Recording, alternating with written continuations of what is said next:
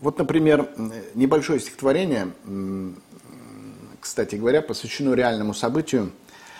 На 9 мая 2014 года в Запорожье на парад вышел только один человек, один ветеран с красным знаменем.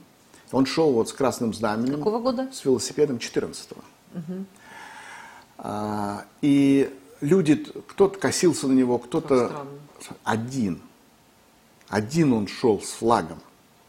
Это в интернете легко найти, я тебе пришлю, если хочешь. И он поставил на велосипед красное знамя и вот так вот прошел по городу. И вот стихотворение так называется «Один». Как дегтем мажут души ложью, как яд вливают в души страх.